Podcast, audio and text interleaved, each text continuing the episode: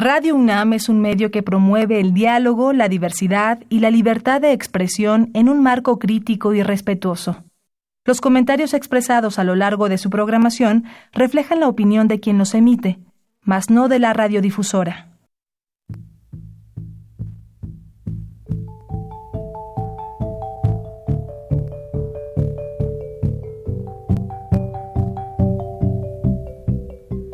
Radio Universidad Nacional y la Facultad de Economía presentan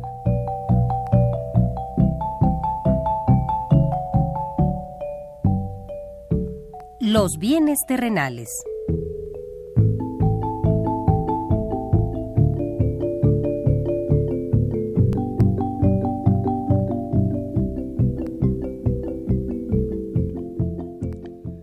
Bienvenidos a este espacio radiofónico de la Facultad de Economía de la UNAM. Como cada semana, estamos aquí con ustedes para reflexionar sobre un tema interesante relacionado con la economía, la política, la cultura y las cuestiones sociales. En nuestra mesa de análisis participan destacados especialistas, quienes nos acompañan hoy en este estudio y como siempre, le invitamos a participar en este programa a través de sus llamadas telefónicas. Para nosotros es un gusto saber que usted desde su casa, desde su oficina o en el lugar donde se encuentre, se interesa en el tema que tratamos. Nuestro número 5536 8989. Repito con mucho gusto, 5536 89 89.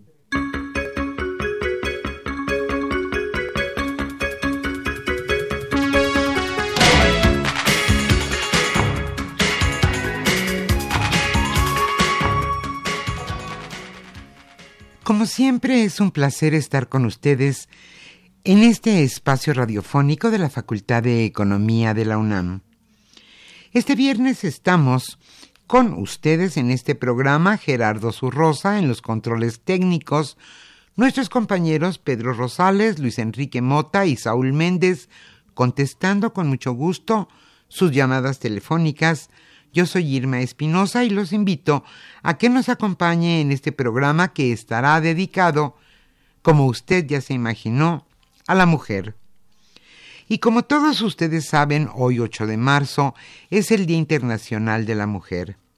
La primera convocatoria para celebrar este día se da en Alemania, Austria, Dinamarca y Suiza en el año de 1911 y es hasta 1977 que la Asamblea General de la Organización de las Naciones Unidas proclamó el 8 de marzo como Día Internacional de los Derechos de la Mujer y la Paz Internacional.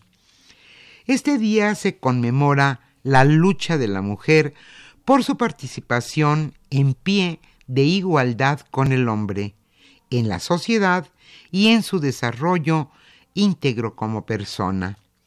En la mujer han recaído tradicionalmente tareas asociadas a las labores domésticas, la crianza de los hijos, así como al cuidado de enfermos y personas discapacitadas. En la actualidad, su presencia creciente en el mercado laboral responde a los procesos de modernización y a una estrategia generadora de ingresos con la cual las mujeres contribuyen a sostener el nivel de vida de la familia. El 8 de marzo en todo el mundo se conmemora la lucha de la mujer por lograr la igualdad de géneros. Ojalá llegue el tiempo en que no sea necesario celebrar un día para recordarnos que todos, hombres y mujeres, podemos ser iguales en este mundo. Es mucho lo que se ha avanzado, sobre todo en los últimos años, pero también mucho lo que queda por hacer. Erradicar, por ejemplo, la violencia física y psicológica, la discriminación en muchos ámbitos profesionales. También colaborar efectivamente para que la doble jornada de trabajo de las mujeres la de la vida doméstica y la laboral sea más llevadera. Todo esto y más hacen necesario que continuemos los esfuerzos para que las mujeres tengan las mismas oportunidades de desarrollo que los hombres. Hoy en este programa se analizarán algunos de los principales problemas a los que se enfrenta día a día la mujer en México. Rafael Buendía García, catedrático de nuestra facultad, la Facultad de Economía de la UNAM, analizará la situación de la mujer en nuestro país desde diversos ángulos. Nuestros invitados este viernes son miembros de la Comisión de Equidad de Género del Consejo Universitario y especialistas en el tema. Nos acompañan hoy María Teresa Terreros Gasgiola, ella es alumna de la UNAM, y Gabina Villagrán Vázquez de la Facultad de Psicología y Pablo George Pruneda Gross de la Facultad de Derecho. Ellos, como decíamos, son miembros de la Comisión de Equidad de Género del Consejo Universitario. A ellos les damos la más cordial bienvenida a este espacio radiofónico. Como siempre, le invitamos a participar a través de sus llamadas telefónicas. Nuestro número 5536 8989. Para nosotros es un gusto saber que usted se interesa en el tema que tratamos. Hoy estaremos obsequiando el libro titulado Economía política de la devastación ambiental y conflictos socioambientales en México.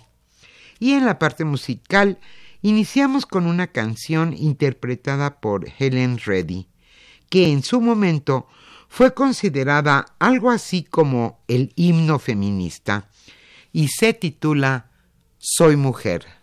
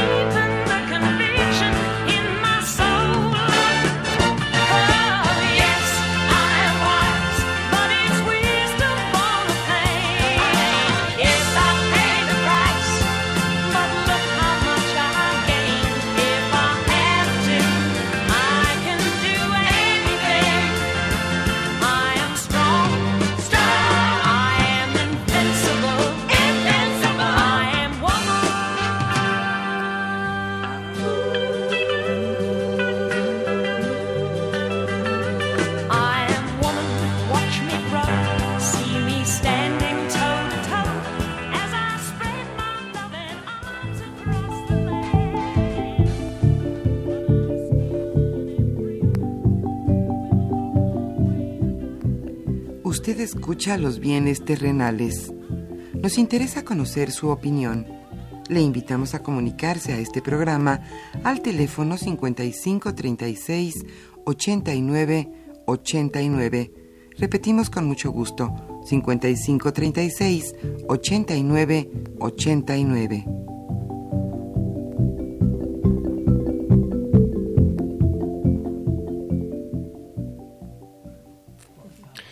Muy buenos días, queridos radioescuchas. Una vez más tenemos la emisión de Los Bienes Terrenales, un programa auspiciado por la Facultad de Economía de la Universidad Nacional Autónoma de México en esta casa de Radio UNAM.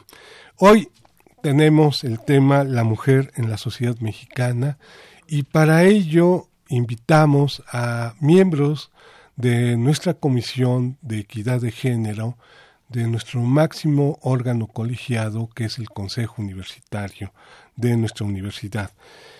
Invitamos a María Teresa Terreros Gagiola, que es representante alumna de esta comisión en el Consejo Universitario y ella es estudiante de la Facultad de Ingeniería. A la doctora Gabina Villagrán Vázquez, muchas gracias Gabina por aceptar esta invitación. Es nuestra profesora investigadora de la Facultad de Psicología y también integrante de esta comisión. Y a Pablo Pruneda, ¿no? de la Facultad de Derecho. Gracias, Pablo, por aceptar esta invitación. Al contrario, gracias por la invitación. Y estar aquí con nosotros. Bueno, empecemos con, con Pablo, que incluso nos estaba diciendo que traía algo para que nos dieras de lo que habíamos avanzado. Sí, muchísimas gracias. En este sentido.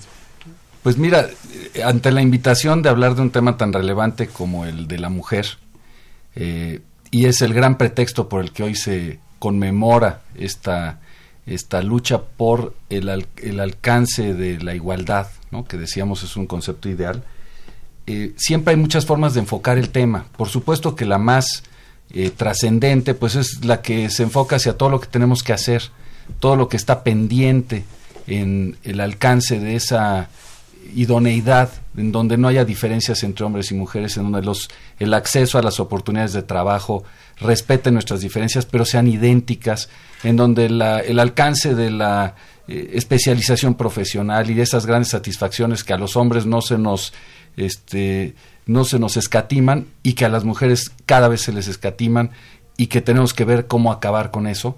Eh, yo quería proponerte, y, y, por eso traigo aquí un, soy representante de la Facultad de Derecho de mis maestros, y me toca por deformación profesional hablarte de algo que nos da una idea de cómo estaban las cosas hace no tanto tiempo.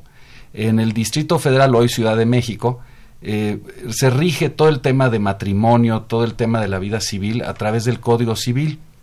Y entonces el Código Civil que tenemos que nos rige hoy, pues es un código viejito, que empezó a funcionar en 1932.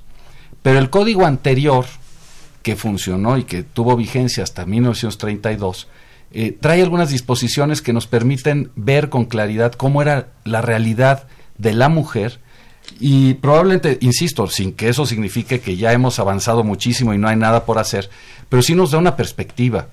Y en el debate de eh, qué es lo que hay que hacer en esta lucha por la equidad, pues no hay que perder nunca la perspectiva. Mira, si me permites, estoy hablando del código de 1884 que estuvo vigente hasta 1932. Eh, por ejemplo, en materia de matrimonio, hay un capítulo que dice de los derechos y obligaciones que nacen del matrimonio. Y entonces el, si el 189 dice que están obligados a guardarse fidelidad, a contribuir cada uno a su parte a los objetos del matrimonio, a socorrerse mutuamente. Hasta ahí estamos muy bien. Esa parte la entendemos perfectamente. Parece pertinente. Pero llega el artículo 190 que dice, la mujer debe vivir con su marido. La mujer tiene que vivir con su marido. El marido debe dar alimentos a la mujer, aunque ésta no haya llevado bienes al matrimonio. Y el 192 es precioso. El marido debe proteger a la mujer. Esta debe obedecer a aquel, así en lo doméstico como en la educación de los hijos y en la administración de los bienes. Yo creo que todos aquellos que estamos en la lucha por la igualdad, eh, nos seguramente sentimos ahorita alguna urticaria de escuchar esto de que el marido debe proteger a la mujer y ésta lo debe obedecer a él. Tenemos un artículo 197 para los que todavía no salen de su asombro. Insisto, esto es ley vigente hasta 1932. Eh, el marido es el representante legítimo de su mujer. La mujer no podía actuar por sí, sino a través de su marido. Esta no puede, sin licencia de aquel dada por escrito, comparecer en juicio por sí o por procurador, ni aun para la prosecución de los pleitos comenzados antes del matrimonio y pendientes en cualquier instancia. O sea, para que una mujer pudiera ir a juicio, necesitaba o autorización de su marido o ser representada por su marido. No tenía ni la facultad de iniciar acciones legales o de defenderse en un juicio. Eh, viene un 201, el eh, artículo 201, que habla sobre lo, todas las situaciones en las que la mujer necesitaba autorización judicial. En la fracción segunda dice para contratar, para litigar, etcétera. Necesitaba autorización judicial. Y ya para cerrar esto, que simplemente no voy a cansar al auditorio con, con casos, pero en tema de matrimonio, pues es que es precioso. Eh, eh, sobre todo hay una, eh, acuérdense que había un esquema donde el divorcio tenía que ser causado, no como ahora que es incausado, ya no quiero estar casada, ya no quiero estar casado, con el simple hecho que ya no quiera puedo pedir el divorcio. De las partes, cualquiera de las partes. Antes, y esto no era excepción en el código anterior, pues tenías que evocar algunas causas. Eh, es preciosa la, la causa del adulterio. En el caso del adulterio, el artículo 228 decía adulterio como causa de, de divorcio. El adulterio de la mujer es siempre causa de divorcio. Si la mujer era adúltera, había que, con eso era suficiente para que... Si nosotros éramos... Pero el del marido lo es solamente cuando en él concurre alguna de las circunstancias siguientes. Entonces, sí, que el adulterio haya sido cometido en la casa común, ¿no? en el lecho conyugal, que haya habido concubinato entre los adúlteros dentro o fuera de la casa conyugal, y que haya habido escándalo o insulto público hecho por el marido a la mujer legítima. O sea, solo era causal de divorcio para el hombre si socialmente alardeaba este señor de que era adúltero si lo guardaba en reserva y, bajo las reglas que la sociedad entonces permitía, no era causal de divorcio, aunque la mujer se lo acreditara. Entonces, esto nos da una idea, y por eso es bonito el tema del derecho cuando se revisa históricamente, porque nos da una claridad brutal de cómo funcionaba la sociedad en México y qué valor tenían las mujeres. Pero, a ver, siguiendo esta línea, jurídicamente hablando, hemos cambiado pero culturalmente, Gavina, hemos cambiado mucho sobre eso. Eh, creo que en algunas clases sociales sí, o en, en algunas eh, familias, porque yo sí creo que, que algunas de estas situaciones todavía persisten en las clases altas, medias o bajas, ¿sí? Entonces creo que, que, necesitamos trabajar mucho. No es, no, esto del siglo pasado, todavía tenemos reminiscencias de lo actual. Entonces creo que todavía tenemos hombres y mujeres que trabajar en esta situación. Y a ver, María, tú que eres la novel de aquí, de este grupo, ¿Cómo ves a la mujer hoy? Pues yo creo que la sociedad sí ha mejorado. Digo, tengo 22 años, no puedo hablar de algo que no viví, pero mi experiencia como mujer de la Facultad de Ingeniería, pues primero yo rompo tabús, ¿no? De que las mujeres no estudian ingeniería. No, pues claro que estudiamos ingeniería y claro que estudiamos ciencias y claro que estudiamos pues lo que nos gusta, lo que nos apasiona, porque como cualquier otra persona, pues tenemos los mismos derechos y se está buscando esto, justo la equidad, la igualdad, o sea, el mismo nivel de oportunidades. Yo lo veo pues en mi facultad, que es lo que tengo más en mi entorno, en mi casa, pues tengo hermanos y somos dos, pero somos las mismas personas, o sea, él puede hacer cosas, yo puedo hacer cosas, y somos tratados por igual porque somos seres humanos. Entonces yo creo que sí ha, sí ha habido avances, como dice nuestro invitado aquí también. Eh, pues hay muchas cosas que mejorar, pero pues está siguiendo como una línea. Yo creo que hay que enfocarnos en lo que hace falta, pero también hay que ver lo que sí ya se ha hecho, porque pues tenemos que partir de algo y no podemos estar enfocándonos en lo negativo, sino pues nunca podemos ver hacia adelante. Yo creo que tenemos muchas áreas de oportunidad y de mejora y pues es un trabajo en conjunto, tenemos que trabajar de la mano todos. Aquí estamos psicología, ingeniería y derecho y trabajamos en una comisión multidisciplinaria que justo busca eso, o sea, cómo puedo aportarle a la sociedad o cómo mi área puede aportar para que se mejore, o sea, qué, qué cosas yo veo que a lo mejor eh, pues otro no se da cuenta que pues daña o, o que no es la intención, no es la forma de hacer las cosas y cómo sumar para que para encaminarlo a, a, a la equidad de género, a que todos somos personas y debemos ser tratados con los mismos derechos, porque nuestra valía es la misma. Entonces yo creo que sí hay mejoras. Yo vivo muy feliz en mi facultad. Eh, yo creo que, pues no sé, nunca he tenido incidentes, no voy a decir que no los hay porque pues no estaría, gener- estaría generalizando, pero yo he vivido muy feliz, mis casi cinco años ya de carrera, ya por titularme. Y no sé, yo creo que vamos muy bien. Falta mucho por hacer, pero pues se sigue trabajando en eso. Bueno, ahorita entramos en eso. Fíjense, hoy en el financiero sacó una encuesta de hombres y mujeres y curiosamente el 39% de las mujeres está más preocupada porque se combata la violencia ¿no? entre los géneros.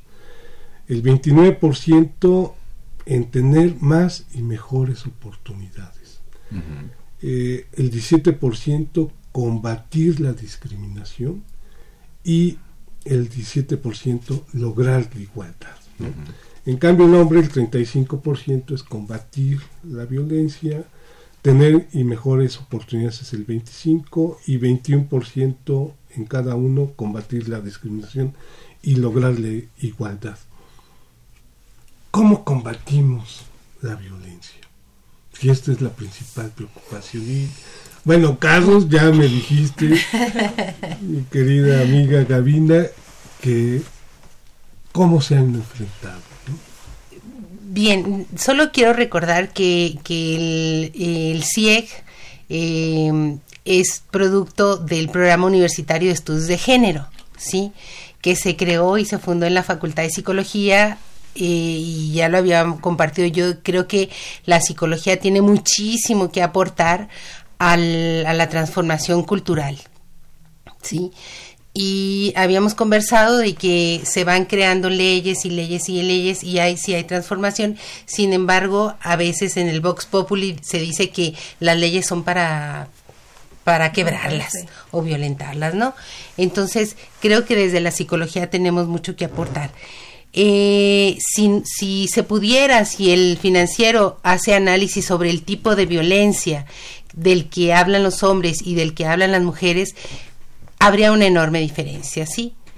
Eh, yo ah, me aventuro a decir que la violencia que sufren los hombres son producidas por los hombres y la violencia que sufren las mujeres son también producidas por los hombres, ¿sí? Entonces, eh, por el sexo masculino, si se quiere decir, ¿no? Y ahí eh, tenemos que trabajar para transformar la cultura. Sí, las mujeres eh, tenemos que educar de una manera diferente, bueno, hombres y mujeres. Sin embargo, podemos también dar cuenta de la enorme responsabilidad que cae dentro de nuestra cultura la educación de los niños en las mujeres. Y podemos eh, consultar el INEGI la cantidad de mujeres que son cabezas de familia eh, que están eh, siendo responsables de la educación de los hijos. Y en ese sentido tenemos que crear en las mujeres y en los hombres la conciencia para transformar tenemos que desarrollar, además de las leyes, eh, la, la parte educativa y también en la parte de la interacción, una conciencia de, de la no violencia o de generar bienestar. A mí me gusta más en, eh, hablar de cómo generar bienestar, porque eh, hab- hablar de manera negativa como que me lleva más a, mm, a tocar temas pues que son violentos y hablar de bienestar es cómo cambiar, cómo hacer cosas que nos beneficien a todos y a todas, ¿sí? Pero transformar la para transformar la cultura. Bien. Pablo, fíjate, hace rato platicábamos y decíamos que la igualdad es lo aspiracional. Un ¿no? concepto ideal, sí. Exactamente. Y bueno, ambos géneros, las mujeres y los hombres, están preocupados por lograr la igualdad. ¿Se podrá? Como bien ideal, es una, siempre es una meta. El camino a esa meta es la equidad, ¿no? Porque si bien la, la igualdad se refiere a igualdad de derechos, el problema que tenemos como especie humana es que nos divide la naturaleza en dos sexos y hay diferencias insalvables que el derecho no puede obviar, ¿no? Todo el proceso que platicamos gestacional, pues es algo que el hombre conceptualmente lo entiende, pero nunca lo podrá experimentar y por supuesto que a partir de esa pequeña gran diferencia este es que el hombre en su desempeño laboral jamás tendrá interrupciones eh, cuando constituye una familia mientras que la mujer sí tiene una realidad que la obliga al menos durante el periodo gestacional y digo al menos como un periodo verdaderamente mínimo porque es mucho más allá del periodo gestacional. es el inicio. Es el inicio, ¿no? Este, bueno, pues tendrá que, lidiar con esas diferencias y el derecho no puede ser, no puede desentenderse de eso. Entonces, como concepto ideal, claro que es válido hablar de la igualdad, como es válido hablar de la justicia, pero eh, cuando hablamos de la equidad, es el aterrizaje de los diferentes mecanismos que se tienen que implementar a partir de nuestras diferencias insalvables para lograr esa igualdad ideal. Eh, me gustó la, la encuesta que tú sacas porque fíjate que es interesante ver que el problema de la inequidad, por ejemplo, no es una concepción ya solo que preocupa a las mujeres. Los hombres participamos de esa preocupación. Y eso tiene que ver con lo que decía Gavina. Estamos en una sociedad que tiene una profunda transformación cultural. Estamos viviendo una eh, idea diferente, por eso era interesante contrastarlo con el pasado no tan lejano, tan reciente, eh, de un México que entendía a la mujer pues como una como un apéndice del hombre que dependía hasta en su defensa del hombre que tenía que pedirle permiso al señor para obedecerlo no que grave era el le debía obediencia si se casaba con el señor y así la sociedad resolvía sus problemas anulando totalmente a la mujer. El día de hoy eh, la verdad es que la sociedad mexicana ha avanzado mucho. Y también hay que tener mucho cuidado con eso porque hablar de la sociedad mexicana pues probablemente tendríamos que segmentar de forma muy dramática. Y platicábamos antes de que entráramos al aire la realidad de las eh, de, las poblaciones alejadas en Chiapas, ¿no? Pues no, de ninguna manera. Probablemente está peor que el, pasado del que hablábamos este, de 1928-1932, ¿no? Entonces, al final, eh, sí tenemos que hablar siempre con cuidado respecto de las realidades diferentes que hay en nuestro país, pero por lo menos en ciertas eh, expresiones sociales, sí hay una preocupación real de los hombres y de las mujeres. Ya no solamente es una eh, lucha de la mujer por alcanzar la igualdad.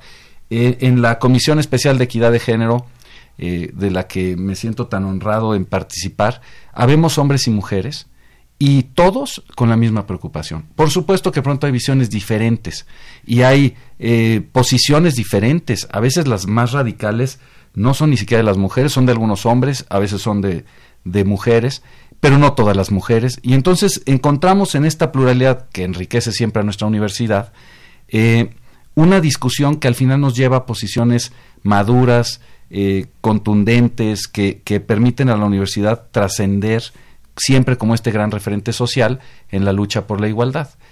Hablaba Gavina de la violencia y tú decías el problema de la violencia de género.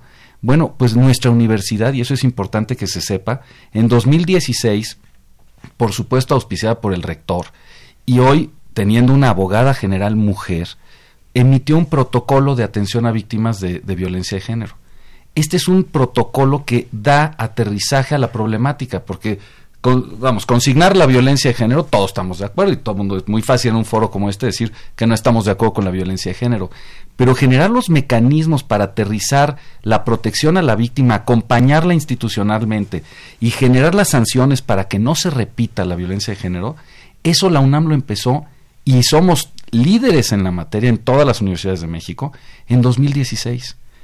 Al día de hoy estamos en la revisión del protocolo para mejorarlo, para incorporarle las experiencias de su implementación de hace tres años y para tratar de tener un instrumento todavía más eficiente. Y la legislación universitaria es riquísima en sus eh, expresiones y en sus intenciones de equidad de género.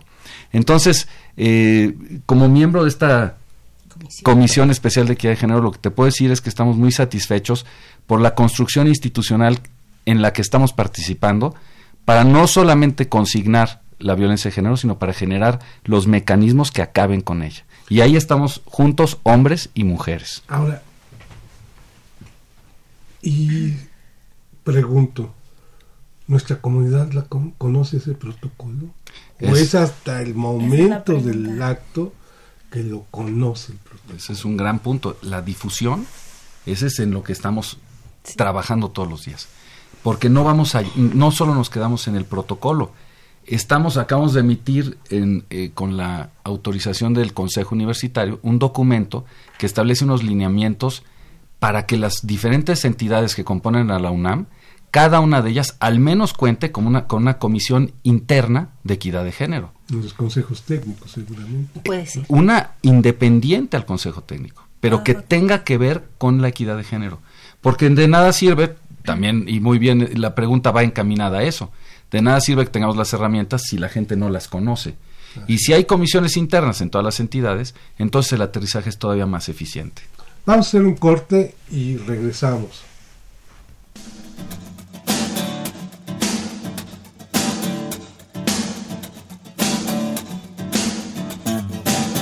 Sé quién las inventó, no sé quién nos hizo ese favor, tuvo que ser Dios.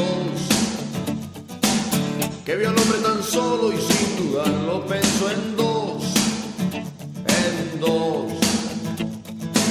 Dicen que por una costilla hubiese dado mi columna vertebral por verlas andar. Después de hacer el amor hasta el tocador y sin voltear sin voltear,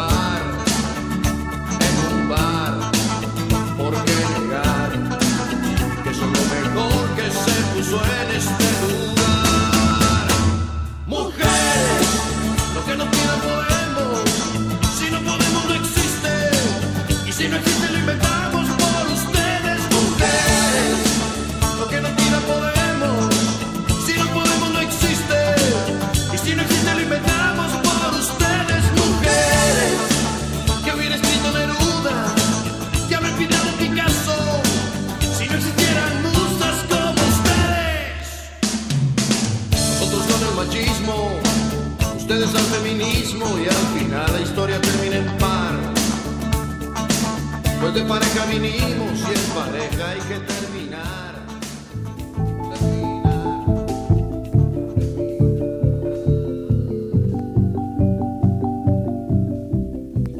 Usted escucha los bienes terrenales.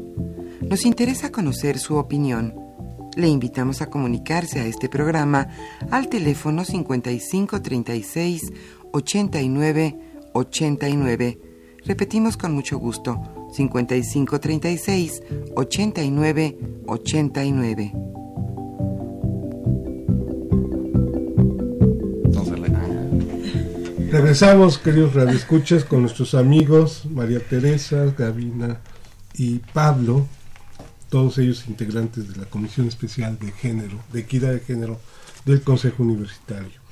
Bueno, una pregunta antes de darle cabida las intervenciones de nuestros radioescuchas. Desde tu perspectiva, María, tener y mejores oportunidades, ¿qué significa para ti? Tener mejores oportunidades. Me- más y mejores. Más y mejores. O Pues, para tu generación. Para mi que generación, yo creo que más y mejores, pues yo diría primero tener las oportunidades, porque muchas veces ni siquiera se nos da la oportunidad por ser mujer, ¿no? O sea, ya representamos la etiqueta de, uy, vas a ser mamá, ya no te voy a dar esa oportunidad de crecimiento profesional, por ejemplo. Entonces yo creo que tendríamos que empezar por ahí, en que se nos dé la oportunidad.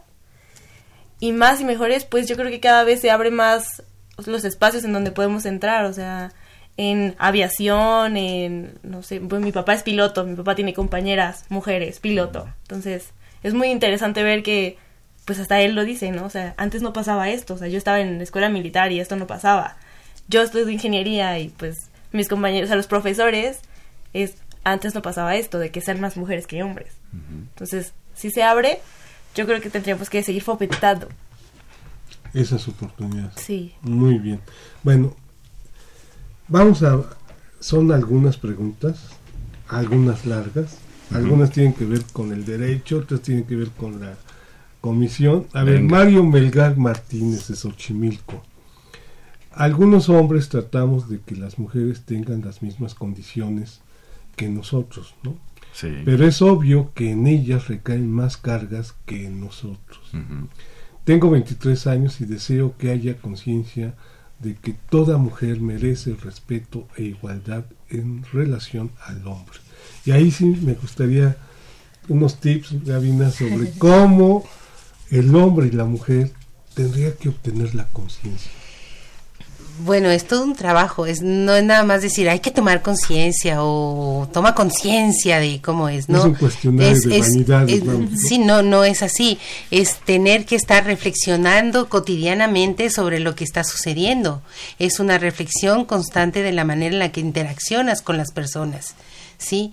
Eh, podemos, digo, yo puedo tener una interacción o un hombre puede tener una interacción mucho más consciente con una mujer, pero también a veces eh, pensamos que mm, que las cosas tienen que ser como yo quiera, es decir, que ir más hacia la esta parte que se podría decir las mismas condiciones o que trabaje o qué sé yo. Hay personas que no quieren trabajar, que prefieren quedarse en el hogar. Y ahí tiene que ver con la toma de conciencia de las personas que están Del interactuando papel que del papel. exactamente pero de una manera consciente no arrastrados por la cultura. Por eso tiene que haber una constante reflexión o interacción o reflexionar entre las personas para para acordar para llegar a acuerdos a cómo cómo vamos a establecer una relación Y así entonces el respeto, la tolerancia. Así es, o sea, y, y bueno, invitar tanto a hombres como mujeres a no criticar o no hacer juicio de las parejas que quieren este tipo de relación. Habrá quienes quieran que los dos trabajen y distribuir las tareas, o habrá quien no quiere distribuir las tareas y así acuerda, ¿no? Pero tiene que ser un proceso reflexivo, no un proceso automático de, de estar haciéndolo. Por eso entonces si no se si no se lleva la conciencia entonces luego hay una tremenda insatisfacción y entonces vienen las peleas. Me hiciste recordar, eh, bueno, en mi época estaba John Lennon y Yoko Ono, ¿no? y cuando toma la posición John Lennon de cuidar a su familia y Yoko Ono de administrar los bienes de la familia, ¿no? Fue el- la inversa, Cambio finalmente, ¿no? Bueno, Luz María Rojas de Tlalpan. En nuestra propia universidad se dan muchos casos de discriminación. Por ejemplo, si se analiza el número de profesores eméritos de la UNAM, la gran mayoría son hombres. Es un dato, ¿no? Pero yo creo que ahí el proceso de meritazgo tiene que ver más con otras cosas, ¿no?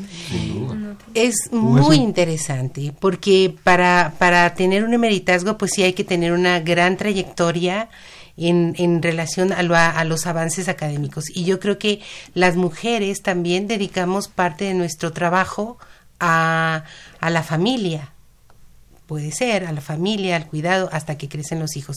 Sin embargo, esto no quiere decir que posteriormente podamos tener la oportunidad.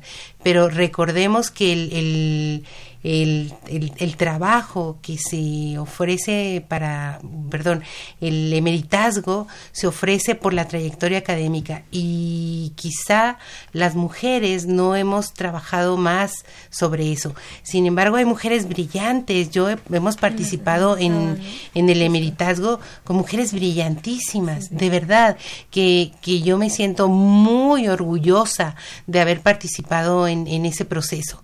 Sí hay mujeres, Sí hay mujeres. sí hay mujeres. Muy bien. También el tema es que las mujeres mismas, porque es un tema de que propongamos las mujeres a otras mujeres para recibir un emeritazgo.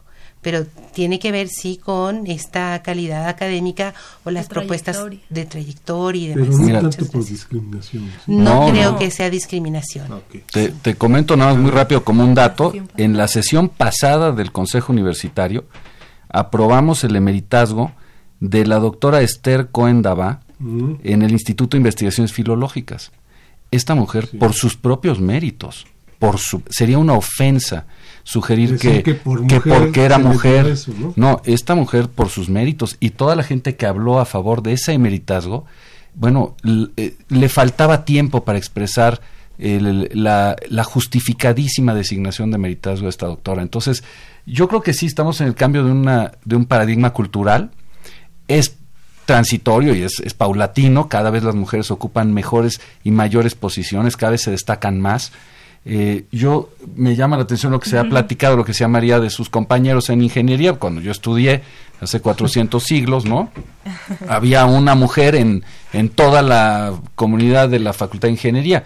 En Derecho no, había algunas mujeres, no era una minoría este, sensible, pero hoy te puedo decir, doy clases a un grupo donde hay mayor, en su mayoría mujeres, y la comunidad de estudiantes de la Facultad de Derecho tiene por muy poquito margen, un 51% más mujeres que hombres. Eso cambia el paradigma, eso por supuesto que ayuda. La parte del entorno familiar, claro que sí, cuando ya no se replican los modelos que venían desde los bisabuelos y los abuelos, sino se asumen modelos un poco más incluyentes, las políticas públicas del Estado, cuando asume una posición de inclusión, eh, en los órganos legislativos, ahí sí se ha forzado a través de la cuota de género para tener un número idéntico o al menos idéntico de mujeres que de hombres y todos esos son mecanismos que van generando un cambio en la sociedad imperceptible pero real. ¿no? Muy bien. A ver, Lucrecia Montes Segura de la Benito Juárez dice, el trabajo doméstico es una labor cotidiana que consume mucha energía en la mujer. Un gran paso en beneficio de todas las mujeres sería que los hombres colaboraran estrechamente en los trabajos de la casa. Lavar, planchar, hacer la comida, revisar tareas de los hijos, lavar trastes, hacer las compras, pagar Claro. los servicios, etcétera. La mujer se multiplica para atender a la familia. Ahí está el cambio cultural. Y ahí volvemos de nuevo al tema de, de la manera en la que nos comunicamos con nuestra pareja. Esto tiene que ser algo reflexionado y algo acordado. O sea, ¿qué vas a hacer tú? ¿Cómo nos vamos a distribuir la tarea? Yo te puedo hablar como mujer del siglo pasado, ¿verdad? Donde no, no, se, no se negociaba. ¿sí? No. No se negociaba. Yo Cada tenía que encargarme de la casa y si quería estudiar, pues que estudie, ¿sí? Pero no se negociaba. Ahora tenemos más oportunidades y hay que ponerlo sobre la mesa. ¿De qué manera nos vamos a, vamos a compartir la vida? Y eso lo- las mujeres de verdad lo debemos de tener muy conscientes. Vamos a negociar la manera en la que nos vamos a, a distribuir las cargas de trabajo. Vamos a negociarlo. Claro, por ejemplo, en este código que nos leías, Pablo, ¿no? Ahí estaba muy claro el papel del proveedor, que era el Sí. hombre, y la mujer En el hogar. Con, con obligación de obedecer. Sí, Así es, ¿no? sometida ahí. Y Pero, bueno, pero pregúntale eso a un joven, ¿no? Aquí que está María. A ver, María. Hoy los, los jóvenes, ¿cómo ven su relación de pareja? Porque es ahí es donde está la respuesta a lo que se viene, ¿no? Pues desde ¿Tú qué relaciones de casa, yo te puedo decir que mi hermano es mejor cocinero que yo. Sí. Mi hermano es un gran chef. este, repartimos las tareas igual. Yo tengo amigos que, pues, no hay como ese. Tú tienes que hacer esto por ser mujer. Y yo creo que es eso de establecer ese acuerdo, tener ese diálogo de cómo vamos a ceder en una relación, porque ambas partes ceden en algún punto.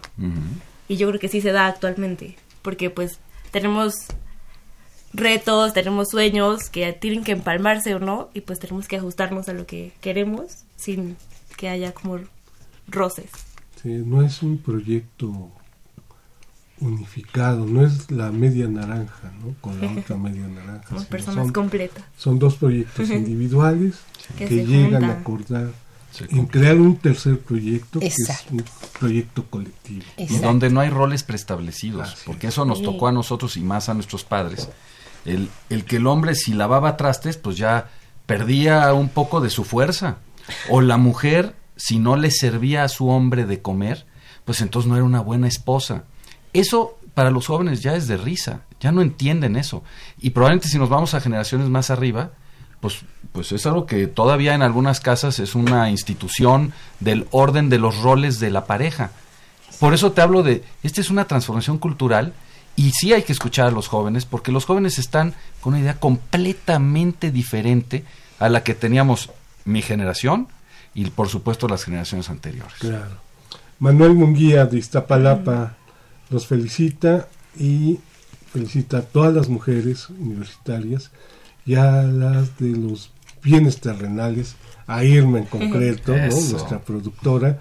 No hay que olvidarnos del papel de las mujeres en la vida Debemos recuperar el respeto a las mujeres para recuperar el respeto por los seres humanos. Esto nos dice Manuel. David Paredes Herrera de la colonia Solidaridad dice reconocimiento a las mujeres. El problema de la equidad de género se ha agravado gracias al neoliberalismo y ha hecho aún mal la precariedad de los salarios haciendo que la mujer tenga una triple jornada laboral, el doble trabajo físico y la del trabajo doméstico.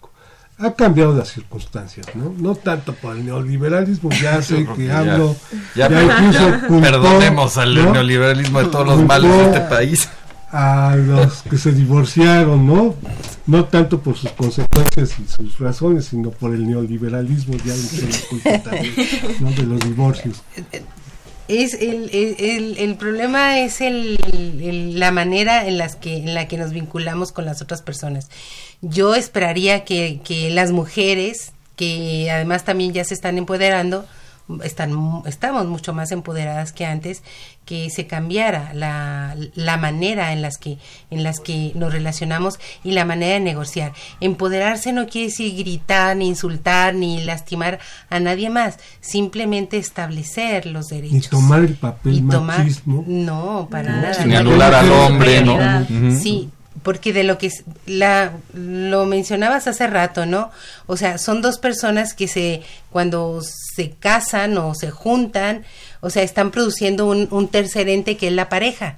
Sí, cada quien tiene su proyecto, pero en ese proyecto puede estar el estar juntos, ¿sí? Pero todo eso se tiene que negociar. Si no son excluyentes. No, no, absolutamente no. Y lo de la tercera y cuarta jornada, pues claro, yo fui testigo de, de, de esa doble y triple jornada, ¿sí? Pero creo que, que estamos transformando, estamos cambiando, hombres y mujeres. Yo tengo mucha confianza en que estamos cambiando la manera en la que nos vinculamos. Muy bien.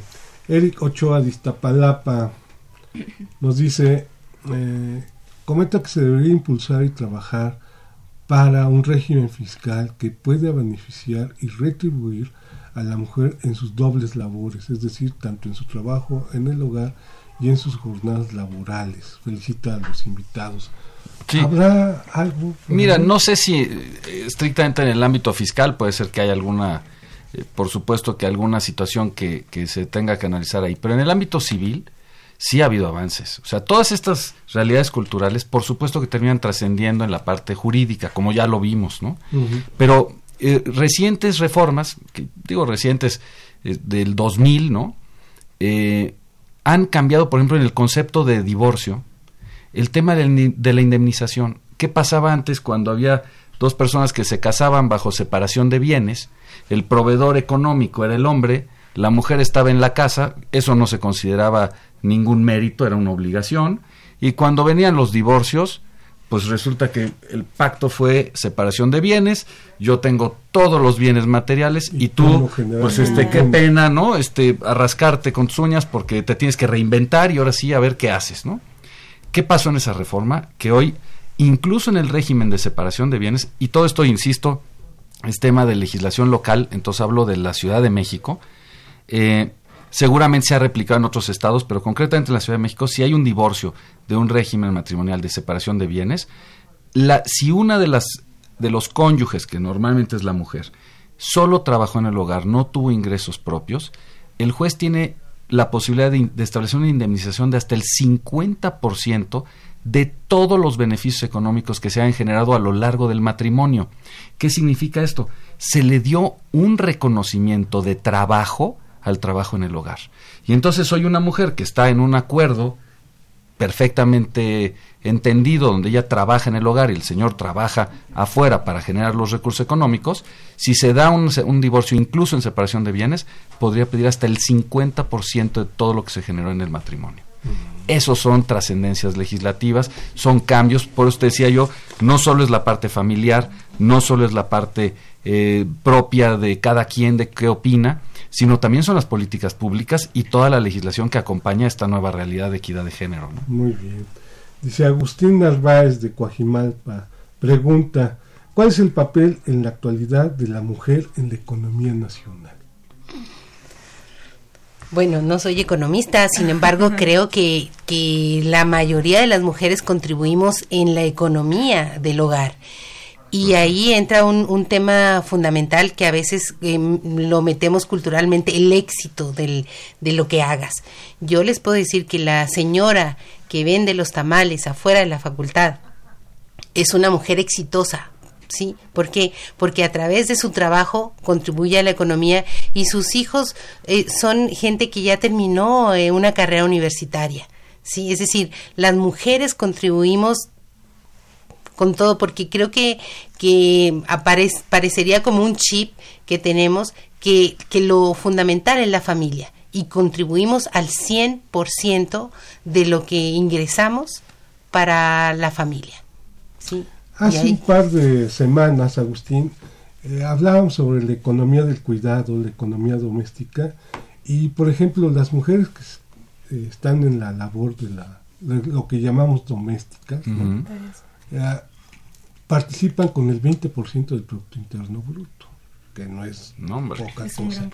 Y eso porque no se contabiliza el trabajo del hogar. Exacto. Porque eso no tiene trascendencia en ese referente. Porque pero no hay claro, una transacción de pago. Así es. Pero también hay datos que la mujer participa en los procesos productivos y más o menos está, estamos hablando de un 40%. ¿no? Entonces su participación no ya no es tan poco significativa. ¿no? Rocío González de Naucalpan dice, nunca ha habido ni habrá igualdad. Para empezar, los hijos los tenemos nosotras, Exacto. los alimentamos Muy nosotras. Es Y estamos al pendiente de ellos siempre. Hay pocas mujeres que destacan debido a que no pueden dedicar todo su tiempo al trabajo. Esta aseveración, ¿estarías de acuerdo, Ma- María Gavina? A ver. Híjole, pues no sé. Es que yo creo que es, o sea, lo comentábamos nosotros, es una decisión personal si tú quieres partir tu tiempo para darte ese espacio de maternidad. Yo creo que yo tengo muchas amigas que incluso ya no quieren tener hijos. Entonces yo creo que ese es un cambio pues cultural, yo lo veo en generaciones, en la mía y en la de mi hermano que es más chico.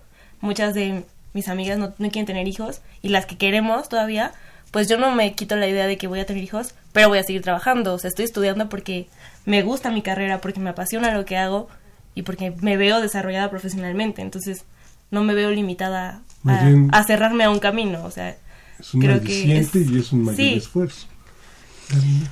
Yo creo que en el imaginario también de, de, pues, de los seres humanos es que las mujeres deben de, de ocupar, de ocuparse de eso, ¿no?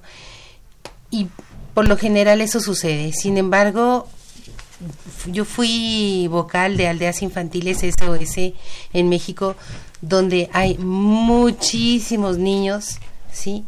que han sido abandonados, ¿sí? que han, eh, los han dejado al cuidado del Estado.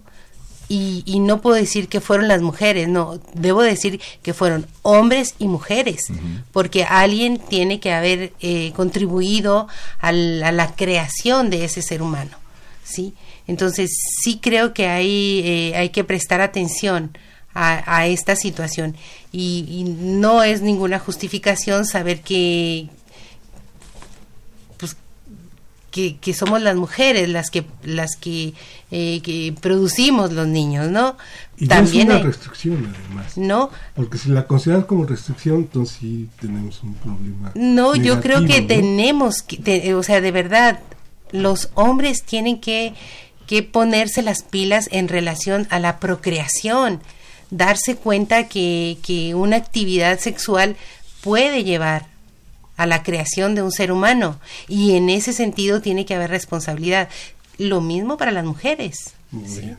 Bien, agradezco a Luis Oropesa sus comentarios, igual a Francisco Tenorio, a Teresa Fierro, Teresa García también y a Leticia Gabriela, sí, Gabriela, eh, felicita a los expositores.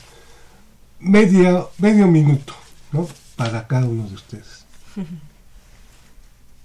Bueno, yo eh, simplemente decirte que estamos muy orgullosos en la universidad, en la Comisión Especial de Equidad de Género, eh, porque hemos construido y, constatado la fortaleza institucional que tiene eh, nuestra universidad en el tema específico de equidad de género.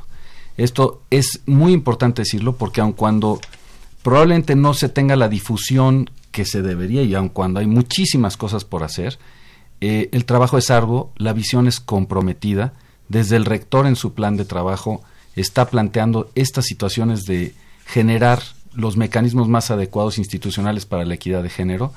Eh, el trabajo de nuestra abogada general es constante, es comprometido en este tema y todos los que formamos parte de la universidad vivimos un mundo que sin duda, si fuera el referente de nacional y si fuera el, el- el mundo que se vive afuera, sería un México de absoluta y plena equidad. Pues yo diría que se trabaja, se trabaja en conjunto y que nos falta mucho por hacer, pero que ha habido muchos cambios, que nuestra generación los experimenta y los agradece, porque yo creo que yo no estaría estudiando ingeniería si no hubieran pasado esos cambios, entonces hay mucho por hacer, pero se han hecho grandes cosas y se agradece. Bueno, yo este, suscribo todo lo que acaban de ah, decir mis, mis colegas consejeros y consejera. Eh, y, y tengo mucha esperanza, de verdad, de que estamos trabajando para, si no para la igualdad, una equidad de género. Y creo que, que la universidad como, como creadora o formadora de seres humanos está contribuyendo a hacerlo. Muy bien. Bueno, voy a leer ya un- unos últimos. Dice Luis, igualdad laboral, igualdad de decidir sobre su cuerpo, igualdad de las tareas domésticas, igualdad sexual. Y felicita a las mujeres de este programa. Eh, Francisco Tenorio dice, considera tomar en cuenta el papel de la religión en el sometimiento de la mujer y sus repercusiones. Bueno, la religión Un tema. es un tema que sí incide en las Claro. relaciones En la visión. y no solo entre el hombre y la mujer, sino el mismo hombre sobre la misma mujer y la misma sociedad. Hay varios libros que hablan sobre eso. Y, ¿no? y que ahí, nada más para poner, sin, con todo respeto a lo que cada quien este, Profese. profese, eh, yo creo que hay instituciones dentro de las todas las que hay de ofertas religiosas que tendrían que analizar con cuidado el tema de equidad de género, porque pensar que solamente los hombres tienen acceso a ciertas expresiones de la religión, cada vez lucha y cada vez está en- más en contrasentido con la corriente al- hacia donde vamos sobre la igualdad.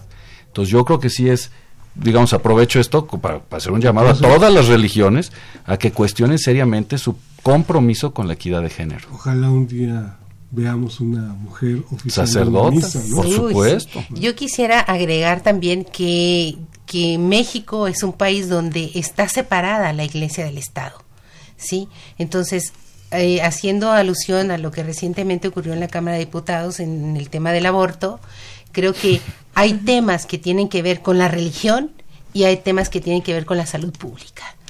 Y en este caso a las legisladoras les toca la parte de la de la salud pública y ya la religión pues que las castigue como ellas quieran que sean castigadas. Leticia Gabriela felicita a los expositores, pero en especial a Teresa. Muy bien. María. Muy bien, María. Ahí ya tienes Felicidades. este, fans. Teresa García dice, la mujer mexicana ya destaca en muchos ámbitos, en lo deportivo, en las artes, en la política, incluso en la academia. Aquí tenemos a Claro. Marina, ¿no? Y próximamente a María Teresa. Le ha costado mucho trabajo, poco a poco se desarrolla cada vez más. Felicita a todos los integrantes. Gracias. Y Teresa Fierro nos dice, se mencionó que en la violencia contra la mujer siempre hay un hombre, aunque ya actualmente mucha violencia se da a través de la mujer hacia las mujeres. También. ¿Qué opinas? No, eh, eso es cierto, ¿no? Digo, podemos ver líderes, no voy a mencionar nombres porque para qué entramos en polémica, y, y las propias mujeres decimos a veces, ¿no? Que se comportan igual que los hombres. Sin embargo, yo me opongo a ese a, esa igualdad en relación a decir que somos seres humanos y que tenemos toda esta gama de posibilidades de mal comportamiento igualito que los hombres, ¿sí? Entonces, sí hay este este asunto. Muy bien. Pues queridos radioescuchas, nos vamos y los espero el próximo viernes con otra emisión de los bienes terrenales. Gracias Gabina, gracias María Teresa y gracias Pablo. Muchas gracias a ustedes. Agradecemos su atención y participación en este programa a través de sus llamadas telefónicas. Y la invitamos la próxima semana a la misma hora en otro programa más de los bienes terrenales. La coordinación general fue de Carlos Javier Cabrera Adame. La coordinación académica de Aníbal Gutiérrez, Roberto Cabral, Alejandro Pérez Pascual, Rubén Antonio Miguel y Leonardo Lomelí Vanegas. En los controles técnicos, nuestro compañero Humberto Sánchez Castrejón y en la voz y producción su amiga Irma Espinosa, quien se despide de ustedes y le desea un agradable fin de semana.